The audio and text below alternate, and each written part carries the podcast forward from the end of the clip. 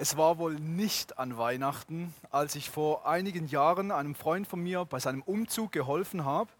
Und dann kamen wir zum Einrichten vom Wohnzimmer. Und das kennt ihr bestimmt auch. Und da gab es so eine ganz bestimmte Wand. Und diese Wand zieht irgendwie alle Blicke auf sich.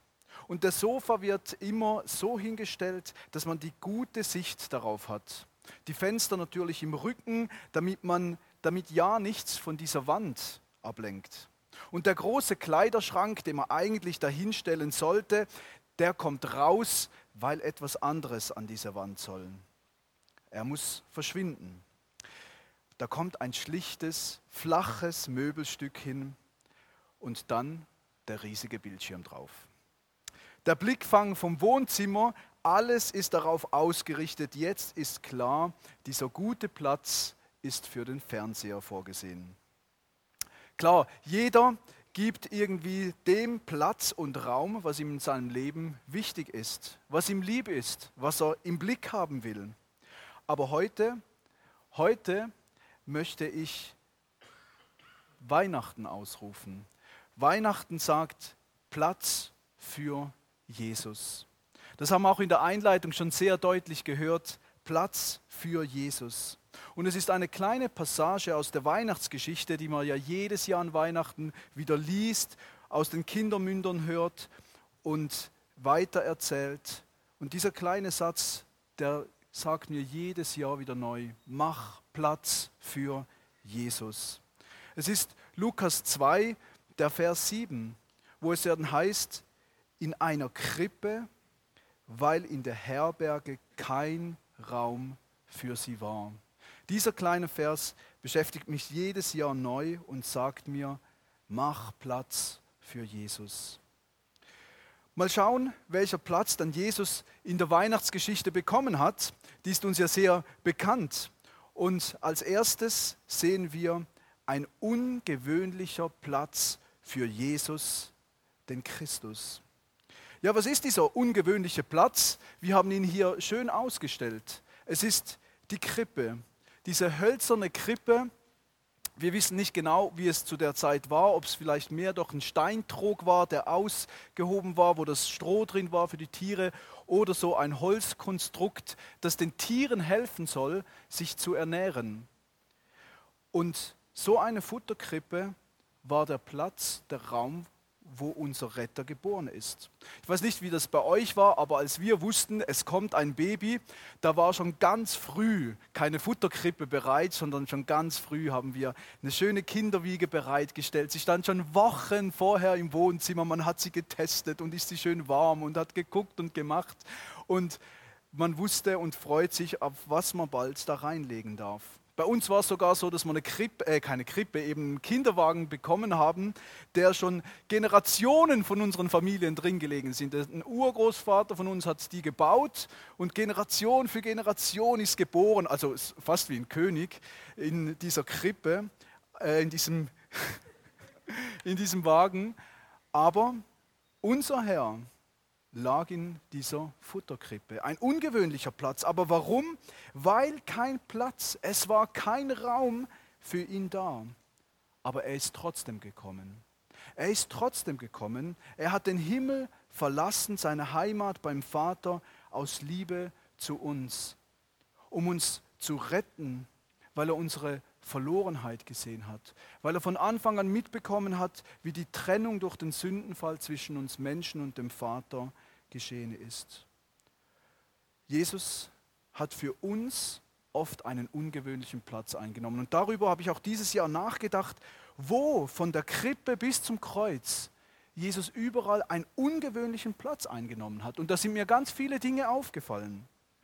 Nämlich, er ist geboren in einer Krippe statt in einem Generationenwiege. Er wurde ein Handwerker statt ein Politiker.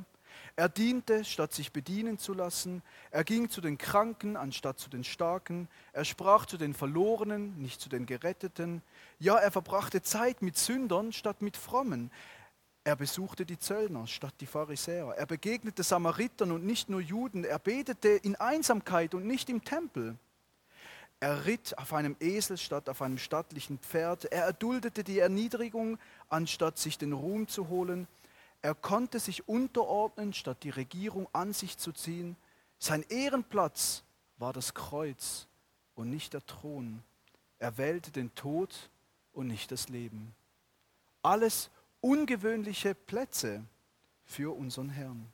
Und vier Etappen möchte ich durch das Leben Jesu näher betrachten, wo er genau so einen ungewöhnlichen Platz für uns Menschen eingenommen hat. Der erste ungewöhnliche Platz, den wir anschauen, der ist im Haus von Zöllnern und Sündern. Ja, ich habe leider kein Haus gefunden, das dazu passt, aber dieser Schweizer Bauernstall, der tut es auch. Er ist in das Haus gekommen. Der Ruf von Jesus in der damaligen Zeit war, siehe, ein Fresser und Weinsäufer, ein Freund von Zöllnern und Sündern. Das war sein Ruf. Die Vorstellung von der frommen Welt war, dass es sehr ungewöhnlich ist, dass der Messias der kommen sollte, dass der bei Zöllnern und Sündern sitzt. Es war ihnen ungewöhnlich. Und Jesus geht zu Zachäus nach Hause, dem Oberzöllnern. Und da heißt es, als sie das sahen, murrten sie alle und sagten, es, er ist eingekehrt, um sich bei einem sündigen Mann aufzuhalten. Und wir wollen eine Stelle betrachten aus Matthäus 9, ab Vers 9, wo wir diesen ungewöhnlichen Platz im Haus der Zöllner und Sünder beobachten können. Matthäus 9, ab Vers 9 bis 13, da heißt es, und als Jesus von dort weiterging, sah er einen, einen Menschen am Zollhaus sitzen, Matthäus genannt, und er spricht zu ihm, folge mir nach. Und er stand auf und folgte ihm nach. Und es geschah, als er ihn in dem Haus zu Tisch lag, Siehe, da kamen viele Zöllner und Sünder und lagen zu Tisch mit Jesus und seinen Jüngern. Und als die Pharisäer sahen, sprachen sie zu seinen Jüngern, warum ist euer Lehrer mit den Zöllnern und Sündern? Als er es aber hörte, sprach er, nicht die Starken brauchen einen Arzt, sondern die Kranken.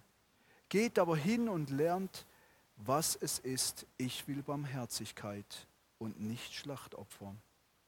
Denn ich bin nicht gekommen, Gerechte zu rufen, sondern Sünder. Jesus erwählt hier einen Zöllner zu seinem Nachfolger und begibt sich in sein Umfeld hinein. Und die Pharisäer beobachten das und denken nur, warum nimmt Jesus diesen ungewöhnlichen Platz ein? So haben wir uns das nicht vorgestellt. Und Jesus antwortet ihnen, es ist doch nicht ungewöhnlich. Es ist doch nicht ungewöhnlich, denn dafür bin ich doch gekommen. Wenn ihr die Schrift kennen würdet, und er weist auf eine Stelle in Hosea 6 hin, wenn ihr die Schrift kennen würdet, würdet ihr sehen, dass es kein ungewöhnlicher Platz ist, denn dazu bin ich gekommen. Prüft es doch in der Schrift. Und er gibt den Hinweis aus Hosea, wo er aufzeigt, dass es eben um das Innerliche geht und nicht um das Äußerliche, was sie gerade ungewöhnlich empfinden. Ja, der Platz scheint nur ungewöhnlich, weil die Vorstellung, die eigene Vorstellung, die nicht biblische Vorstellung von dem Messias, die sie hatten, ihnen diese Ungewöhnlichkeit gegeben hat.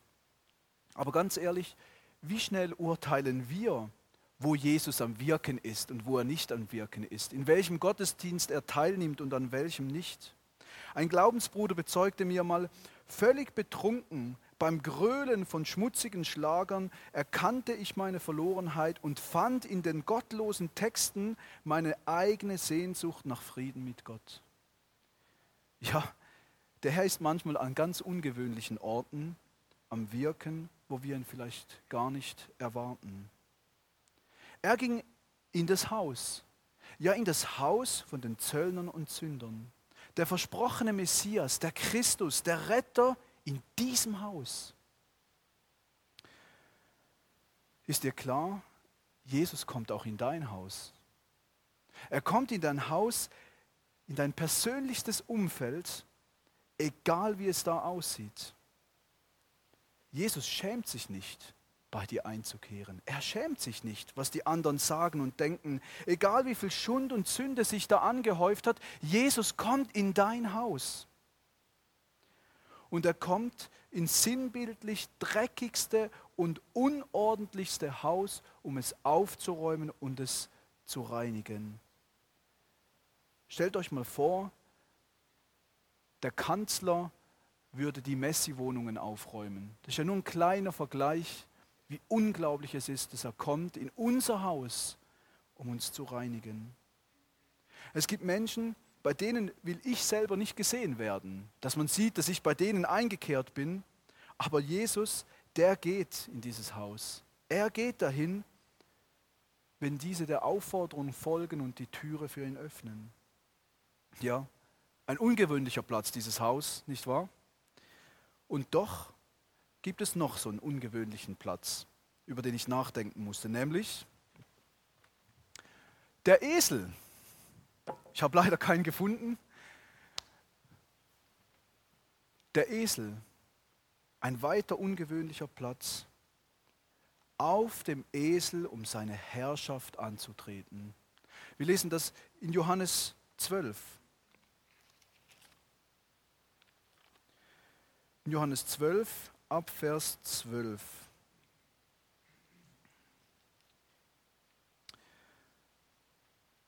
Am folgenden Tag, als eine große Volksmenge, die zu seinem Fest gekommen war, hörte, dass Jesus nach Jerusalem komme, nahmen sie Palmzweige und gingen hinaus ihm entgegen und riefen, Hosianna, gepriesen sei der, der da kommt im Namen des Herrn, der König Israels. Jesus aber fand einen jungen Esel und setzte sich drauf, wie geschrieben steht. Fürchte dich nicht, Tochter Zion, siehe, dein König kommt, sitzend auf einem Eselsfohlen. Dies verstanden seine Jünger zuerst nicht. Jedoch als Jesus verherrlicht war, da erinnerten sie sich daran, dass dies von ihm geschrieben war und sie ihm dies getan hatten. Ja, es stand schon ganz klar im Buch vom Propheten ähm, Zacharia, der Messias wird auf einem Esel kommen. Es war ganz klar. Und die Texte waren bekannt und doch erkannten selbst seine Jünger die Verbindung nicht, dass der Zeitpunkt gekommen ist, wo sich dieses Wort erfüllt hat. Und Jesus wurde nicht freudig empfangen, weil er mächtig aussah, weil er wie von einem triumphalen Zug kommt und mächtig ist mit vielen ähm, um sich und mit einem großen Pferd und großen Waffen und mächtig an Äußerem, sondern er wurde freudig empfangen, weil sein Handeln mächtig gewesen ist. Der Einzug war begleitet von den ganzen Zeugnissen und Wundern, die er getan hat, um zu bestätigen, wer er ist. Und ganz aktuell kommen sie gerade direkt von der Auferstehung des Lazarus. Stellt euch vor, der neu gewählte amerikanische Präsident würde mit einem Fiat Punto vor dem Weißen Haus einfahren. Das wäre ein ziemlich erbärmliches Bild, was wir über ihn hätten. Außer seine Taten wären so authentisch und so echt, dass wir ihn trotzdem ernst nehmen würden. Jesus konnte diesen ungewöhnlichen Platz auf diesem Esel, auf diesem jungen Esel einnehmen und trotzdem als König empfangen werden, weil sein Zeugnis für ihn gesprochen hat. Leider, leider hatten solche Wunder damals wie auch heute nicht lange angehalten, um zu bewirken, dass es einen gefestigten Glauben gibt. Denn viele Menschen rufen wenig später, kreuzigt ihn, kreuzigt ihn. Die Zeichen und Wunder zu sehen, die sind nie die, die Basis, um zu glauben. Jedoch die Bestätigung in Gottes Wort gibt eine feste Grundlage, das sieht man auch bei den Jüngern. Später konnten sie dieses Ereignis verknüpfen mit dem Wort Gottes und darin fanden sie eine feste Bestätigung. Ja, wir haben auch viele prophetische Worte. Wir haben es jetzt die ganze Adventszeit gehört in den vielen Botschaften über die Wiederkunft unseres Herrn. Ja, wir haben viele prophetische Worte. Werden wir es wohl trotzdem ungewöhnlich sehen? Wenn er wiederkommt? Werden wir die Ereignisse verknüpfen können mit dem Wort Gottes? Oder wird alles ungewöhnlich sein? es ist wichtig, dass wir eine biblische Vorstellung von Jesus und seinem Wiederkommen haben. Dann werden wir bei seinem Auftreten von Jesus das nicht als ungewöhnlich empfinden, sondern als Bestätigung, als Erfüllung unseres Wartens auf ihn. Das war ein weiter ungewöhnlicher Platz, den ich gefunden habe. Dazwischen gab es noch mehrere, aber der nächste große ungewöhnliche Platz hat mit dieser Schale zu tun und mit diesem Lappen. Wie es oft in Häusern stand beim Eingang. Wir sehen hier ein ungewöhnlicher Platz für Jesus, gebeugt, um den Jüngern die Füße zu waschen. Ein Kapitel weiter, Johannes 13, lesen wir diese Begebenheit ab Vers 1. Von dem Fest, das Passa aber, als Jesus wusste, dass seine Stunde gekommen war, dass er aus dieser Welt zu dem Vater hingehen sollte, da er die Seinen in, die Welt, in der Welt waren, geliebt hatte, liebte er sie bis ans Ende. Und während des Abendessens, als der Teufel schon bei Judas, Simons Sohn, dem Iskariot, ins Herz gegeben hatte, ihn zu überliefern, steht Jesus, wissend, dass der Vater ihm alles in die Hände gegeben hatte und dass er von Gott ausgegangen war und zu Gott hingehe, von dem Abendessen auf und legte die Oberkleider ab und er nahm ein leinernes Tuch und umgürtete sich. Dann gießt er Wasser in das Waschbecken und fing an, den Jüngern die Füße zu waschen und mit dem leinenen Tuch abzutrocknen, mit dem er umgürtet war. Er kommt nun zu Simon Petrus und der spricht zu ihm, Herr, du wäschst mir die Füße? Jesus antwortete und sprach zu ihm, was ich tue, weißt du jetzt nicht, du wirst es aber nachher verstehen. Petrus spricht zu ihm, niemals sollst du mir die Füße waschen. Jesus antwortet ihm, wenn ich dich nicht wasche, hast du kein Teil an mir. Simon Petrus spricht zu ihm, Herr, nicht meine Füße allein, sondern auch die Hände und das Haupt. Jesus spricht zu ihm, wer gebadet ist, hat nicht nötig, sich zu waschen, ausgenommen die Füße, sondern ist ganz rein. Und ihr seid rein, aber nicht alle, denn er kannte den, der ihn überliefern würde. Darum sagte er, ihr seid nicht alle rein. Ja, es ist das Passafest mit den Jüngern. Sie sind in dieses Haus hineingetreten. Das Waschbecken stand bestimmt bereit, wie in jedem dieser Häuser. Doch es war kein Diener da. Es war kein Diener da, der bereit war, die Füße zu waschen. Von den Jüngern kam niemand, die, niemandem die Idee, diesen ungewöhnlichen Platz jetzt einzunehmen und den anderen die Füße zu waschen. Doch dann, lesen wir hier in Vers 4 und 5, steht der Herr auf, geht zu dieser Tür, nimmt dieses Waschbecken, umgürtet sich, geht von den Jüngern nieder und beginnt ihnen die Füße zu waschen. Er nimmt diesen ungewöhnlichen Platz ein um die Füße zu waschen und diente ihnen. Er tat es als Beispiel, sie sollen das auch gegenseitig tun, die Füße waschen, als Bild für das Bekennen von Sünde und Schuld. Und Jesus war bereit, diesen geringsten, diesen wirklich geringsten Platz einzunehmen. Er diente mit der untersten Tätigkeit. Er war für es war für beide Seiten ungewöhnlich. Einmal der ungewöhnliche Platz, den Jesus einnimmt als Position, und für die Jünger war es genauso ungewöhnlich, dass der Herr ihnen die Füße wäscht. Es war befremdlich. Der, dem alles unterworfen ist, war bereit, diesen Platz einzunehmen, um dieses Beispiel zu geben. Wann haben wir das letzte Mal diesen ungewöhnlichen Platz eingenommen und jemandem die Füße gewaschen? nicht den Kopf gewaschen?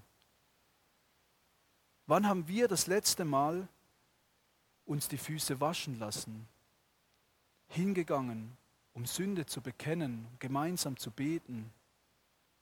Ja, es ist ungewöhnlich, unsere Sünden anderen zu bekennen. Doch der Herr verspricht es, dass die Sünde dann die Macht verliert, wenn wir sie ans Licht bringen. Er sagt, wenn wir die Sünde bekennen, wird er uns reinigen. und er fordert uns auf, so einander zu dienen. Und mir geht es oft am Sonntag so, wenn zu dem Gebetsdienst hier vorne aufgefordert wird. Ich sitze oben und merke, doch, es hat mich was angesprochen, das könnte ich eigentlich mit jemandem klären oder ansprechen oder gemeinsam beten. Aber meine Füße tragen mich nicht bis hier vorne, weil ich denke, das kann ich mit meinem Herrn selber klären. Aber der Herr hat diesen ungewöhnlichen Platz eingenommen. Und wir dürfen das auch nutzen, dürfen gegenseitig uns die Sünden bekennen, uns zusprechen, was Jesus für uns getan hat, dass er uns reinigt diesen ungewöhnlichen Platz einnehmen. Jesus war bereit, sich von den Jüngern zu beugen und ihnen den Schmutz abzuwaschen. Und dann Matthäus 20, Vers 28, die perfekte Überleitung zum letzten ungewöhnlichen Platz. Der Sohn des Menschen ist nicht gekommen, um bedient zu werden, sondern um zu dienen und sein Leben zu geben als Lösegeld für viele.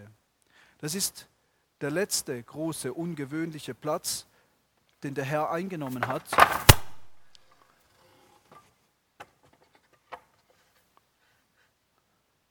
Nämlich am Kreuz. Am Kreuz zwischen zwei Verbrechern. Ein ungewöhnlicher Platz. Da stehen die drei Kreuze vorgesehen für drei Verbrecher. Matthäus 27, ab Vers 32.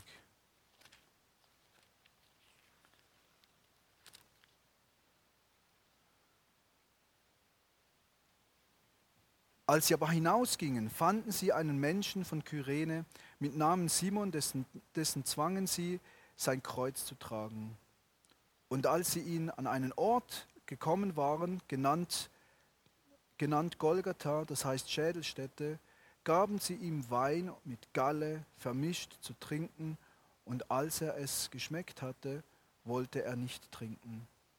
Als sie ihn aber gekreuzigt hatten, verteilten sie seine Kleider unter sich, indem sie das loswarfen, und sie saßen und bewachten ihn dort, und sie brachten oben auf seinem Haupt, an seinem Haupt seine Beschuldigungsschrift an. Dieser ist Jesus, der König der Juden.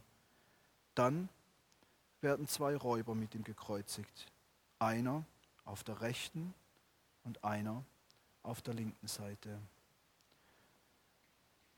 Der mittlere Platz von diesen drei Kreuzen war vorgesehen für den schlimmsten von den Verbrechern, für Barnabas, der den Tod verdient hätte. Aber an dieser Stelle hing nun unser Herr.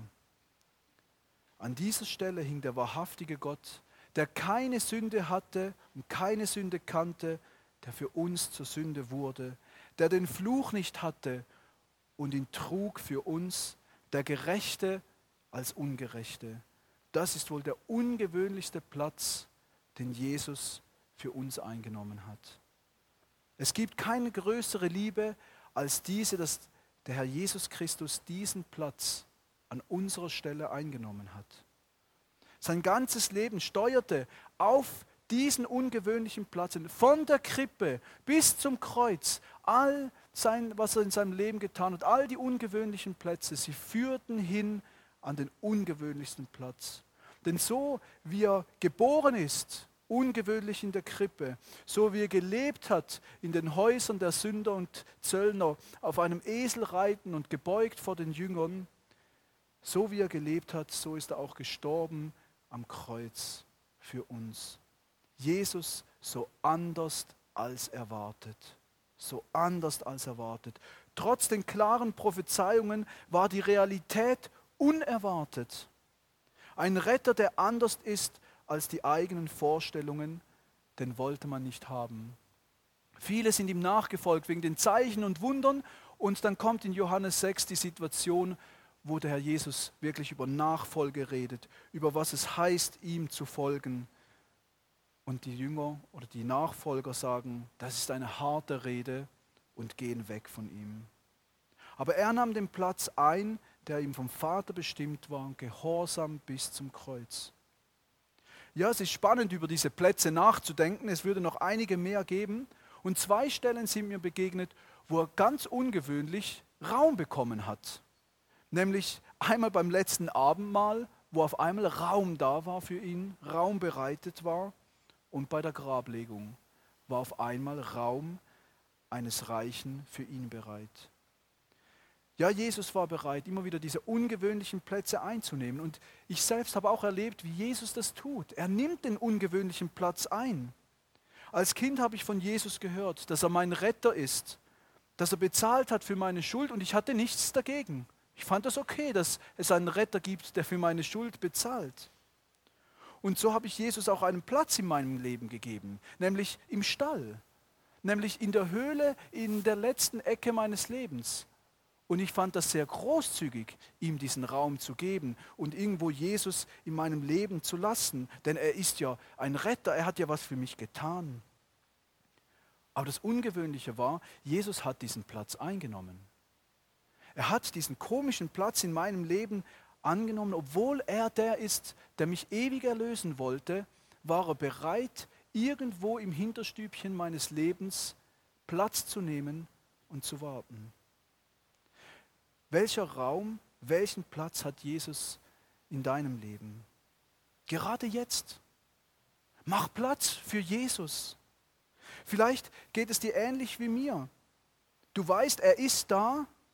Du weißt, welchen Platz eigentlich ihm gehören würde, doch du lässt ihm bewusst im Stall, in der hinteren Höhle deines Lebens Platz nehmen.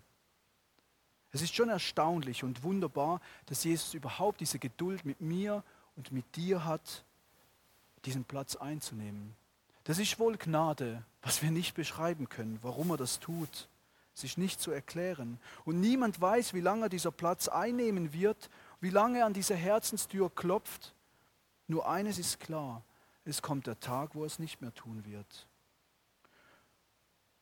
Da ist oft nämlich kein Platz in unserem Leben für Jesus. Und darüber wollen wir im zweiten Punkt nachdenken, die jetzt beide kürzer sind.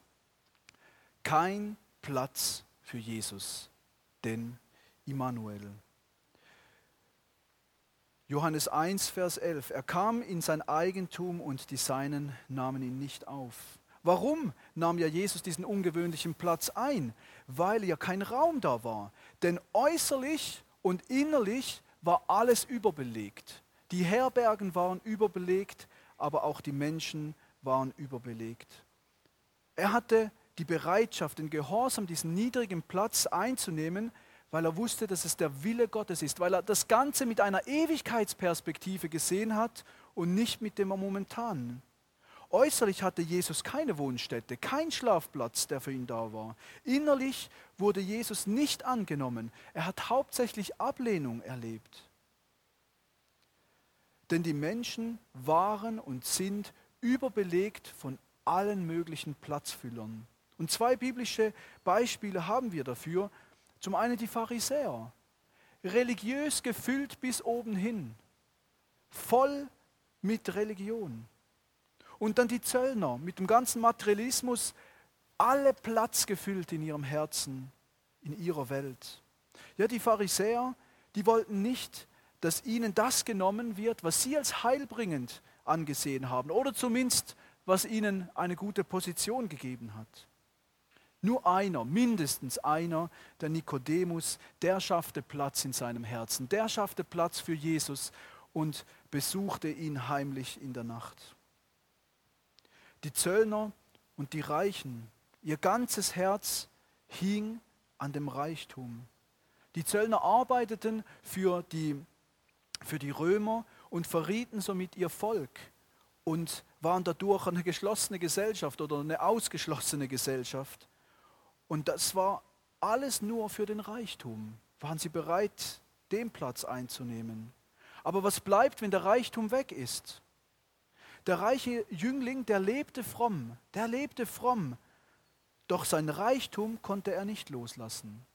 Ganz im Gegenteil, der Zachäus, der machte Platz. Der machte Platz in seinem Haus und auch in seinem Herzen. Jesus war präsent im Leben von den Pharisäern. Jesus war präsent im Leben der Zöllner. Jesus ist präsent. Er ist da seit Weihnachten. Immanuel, Gott mit uns. Jesus ist da. Der Ich bin sagt, ich bin da.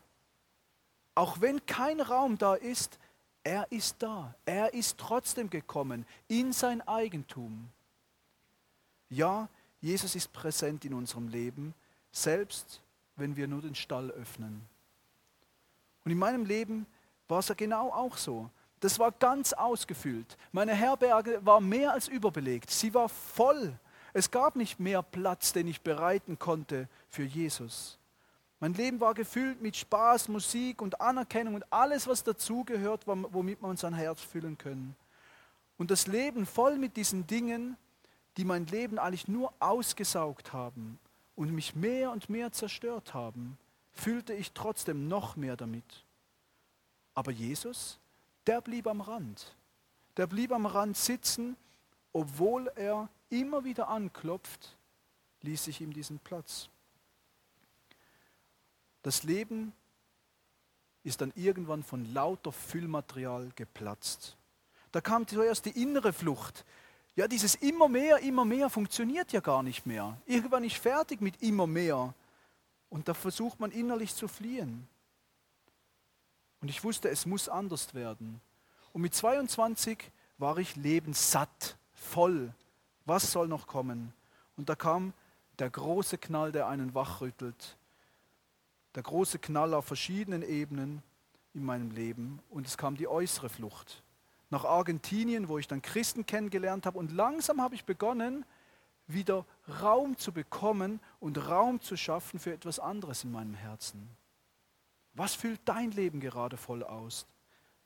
Gibt es auch bei dir Dinge, die sich ausbreiten und mehr und mehr Raum einnehmen und füllen?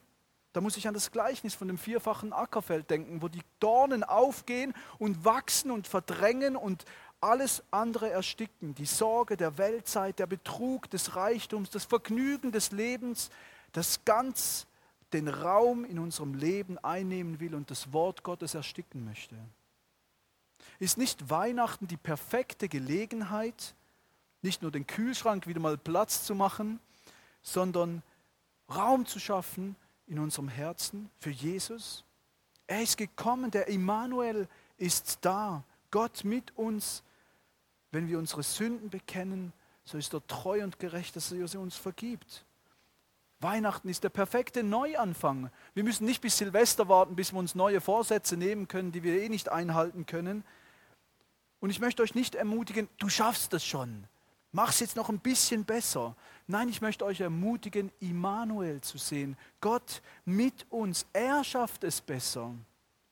Überlass ihm einfach den Raum in deinem Leben, damit er die Veränderung bewirkt. Platz für Jesus. Mach Platz für Jesus. Ja, es war kein Raum und darum nimmt Jesus diesen ungewöhnlichen Platz ein. Doch warum? Welcher Platz würde ihm eigentlich zustehen? Drittens, der erste Platz für Jesus, den Herrn. In dem Johannesstelle geht es weiter. Vers 12. Allen aber, die ihn aufnahmen, denen gab er das Anrecht, Kinder Gottes zu werden, denen, die an seinen Namen glauben. Ja, er ist gekommen und wer wird ihn aufnehmen? Wer wird Raum in seinem Herzen geben für ihn? Die, die glauben, die vertrauen und die Bereitschaft haben, ihm den Raum zu geben in ihrem Herzen. Und bei mir war es so. Es gab wieder auf einmal Raum durch den Abstand zu meiner alten Welt, weit weg von zu Hause, habe ich begonnen, Jesus Raum zu geben und mit ihm zu sprechen. Und was passierte? Drei Dinge, sehr außergewöhnlich. Das erste, als ich Jesus Raum gegeben habe, da kam die Anklage der Sünde. Da kam nicht ein schönes Gefühl, wo ein Raum gefüllt wird, sondern da kam die Anklage der Sünde, dass ich getrennt von Gott bin. Und es hat mich erdrückt und ich lebte Tage mit dieser Erdrückung von dieser Last, bis ich glauben konnte, was von der Krippe bis zum Kreuz geschehen ist. Und ich habe es Jesus überlassen können. Meine Sünde, meine Schuld, alles, was mich erdrückt hat. Und mein Leben wurde auf einmal freigeschaufelt von Jesus selbst. Und dieser Prozess findet heute noch statt, selbst heute Morgen. Und er schenkte mir neues Leben, die Wiedergeburt, eine Gotteskindschaft. Und zweitens, als ich ihm Raum gegeben habe und sein Kind wurde, da hat er mein Leben neu gefüllt. Dinge, die mich und andere nicht mehr zerstören. Und Jesus war in mir oder ist in mir. Und da kommt auf einmal die Frucht des Geistes. Dinge, die ich von mir nicht kannte, die nicht aus mir kommen können. Aber er in mir, Gott mit uns. Und das Dritte, das geschehen ist, ich durfte Jesus auf den ersten Platz setzen, auf meinen Herzensthron. Der König hat seinen Platz eingenommen. Und das war Weihnachten in mir. Weihnachten in mir ganz persönlich. Und deswegen war es auch mein Wunsch, dass nachher ähm, die Geschwister nochmal dieses Lied singen, Weihnachten in mir, wo es geschehen darf und Weihnachten werden darf. Hast du schon Weihnachten erlebt? Also Jesus so aufgenommen, den einzigen würdigen Platz in deinem Leben gegeben, raus aus dem Stall, hinein in das Zentrum deines Lebens. Platz für Jesus. Platz für Jesus. Er kommt in dein Haus, er reinigt dich und er gibt dir das Anrecht, Kind Gottes zu sein. Glaube an seinen Namen Immanuel. Er ist bei dir. Glaube, dass er das ist und vertraue ihm dein Leben an. Manche benutzen dieses, dieses, diese Metapher oder wie man das nennt, von einem Lebensauto. Und man müsse nun jetzt den Fahrersitz aufgeben und Jesus an das Lenkrad setzen. Aber ich glaube, das ist gar nicht so. Jesus will, glaube ich, gar nicht das Lenkrad in unserem Leben. Er will neben uns sitzen und uns sagen, wohin wir fahren sollen. Er will der Co-Pilot sein und uns die Lebensführung geben. Und er möchte unseren Gehorsam, dass wir fahren auf diesem Weg, den er uns zeigt, um an sein Ziel zu kommen, dass wir Stück für Stück unsere Lebensführung ihm übergeben und ihn das Ziel bestimmen lassen und ihm die Führung überlassen.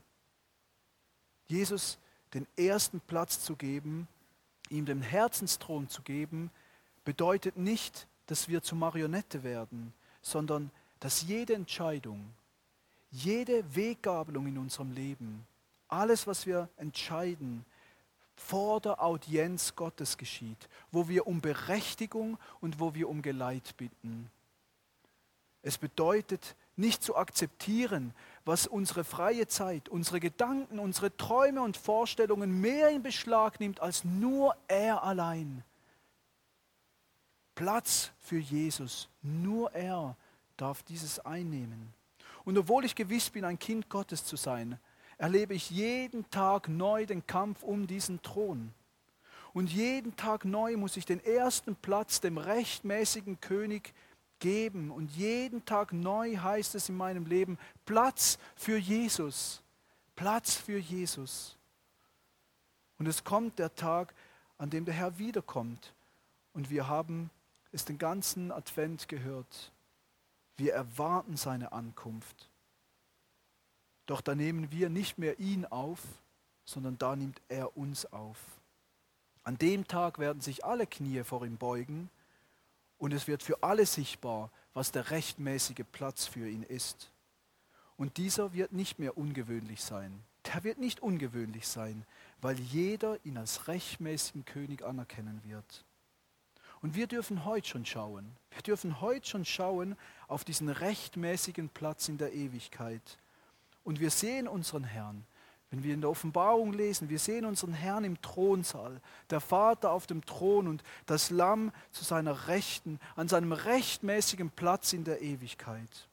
Und weil ich die Zeit noch habe, lese ich diese Kapitel aus Offenbarung 4 und 5, damit wir in diesen Thronsaal hineingehen und diesen rechtmäßigen Platz unseres Herrn Jesus in der Ewigkeit vor Augen führen dürfen.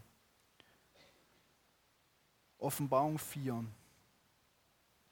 Nach diesem sah ich, und siehe, eine Türe war geöffnet in dem Himmel. Und die erste Stimme, die ich wie, ist wie eine Posaune mit mir reden hörte, die sprach, komm hier herauf, und ich werde dir zeigen, was nach diesem geschehen muss. Sogleich war ich im Geist und siehe, ein Thron stand in dem Himmel und auf dem Thron saß einer. Und der da saß, war von Aussehen gleich einem Jaspisstein und einem Sardis und einem Regenbogen war rings um den Thron, von Aussehen gleich einem Smaragd. Und rings um den Thron waren 24 Throne und auf den Thronen saßen 24 Älteste, bekleidet mit weißen Kleidern und auf ihren Häuptern goldene Kronen. Und aus dem Thron gehen hervor Blitze und Stimmen und Donner und sieben Feuerfackeln bekennen vor dem Thron, die die sieben Geister Gottes sind. Und vor dem Thron war es wie ein gläsernes Meer, gleich Kristall. Und inmitten des Thrones und um den Thron herum waren vier lebendige Wesen, voller Augen vorn und hinten. Und das erste lebendige Wesen war gleich einem Löwen und das zweite lebendige Wesen gleich einem Kalb und das dritte lebendige Wesen hatte das Angesicht wie das eines Menschen und das vierte lebendige Wesen war gleich einem fliegenden Adler. Und die vier lebendigen Wesen, jedes von ihnen hatte je sechs Flügel, sind ringsum und von innen voller Augen und sie hörten Tag und Nacht nicht auf zu sagen, heilig, heilig, heilig, Herr Gott allmächtiger, der da war und der da ist und der da kommt.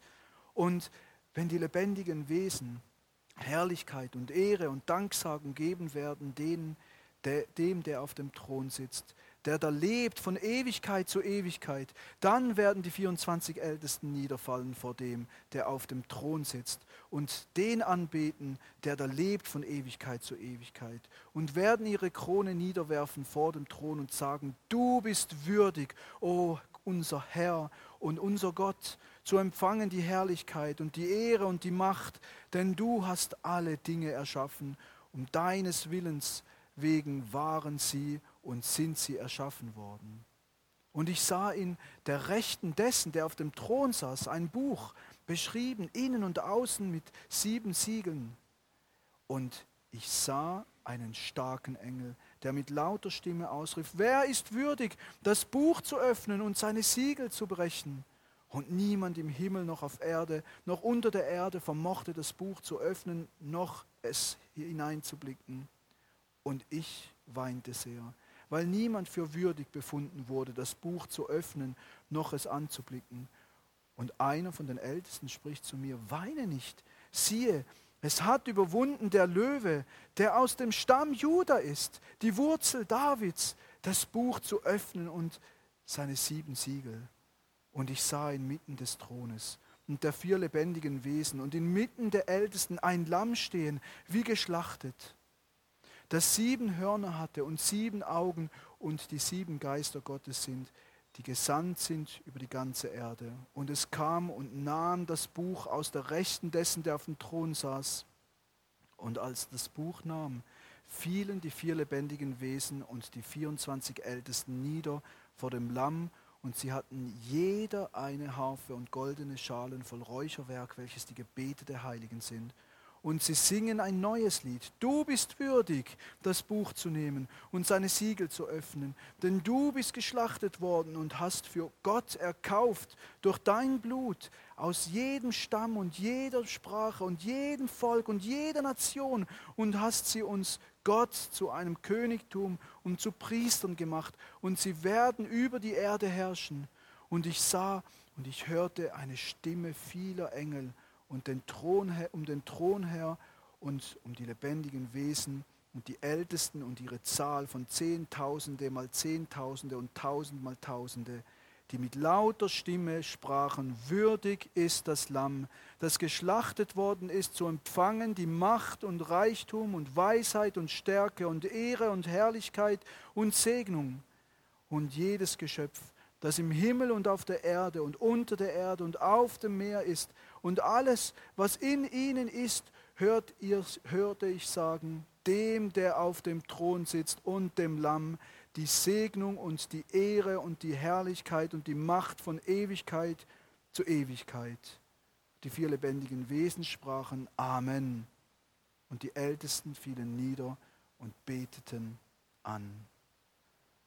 Das ist der Blick in den Thronsaal, wo unser König unser Herr ist. Und das ist der rechtmäßige Platz, kein ungewöhnlicher Platz mehr. Und wir dürfen schon heute mit dieser Ewigkeitsperspektive unseren unsere Herrschaftsposition, die Herrschaftsposition unseres Herrn Jesus bewusst sehen. Von der Krippe bis nach Golgatha, bis hin zu dem rechtmäßigen Platz, den er in der Ewigkeit einnehmen wird. Platz für Jesus. Amen. Ich bete noch. Oder wir stehen auf und jeder kann sich im Moment für sich Jesus noch Antwort geben und ich schließe dann.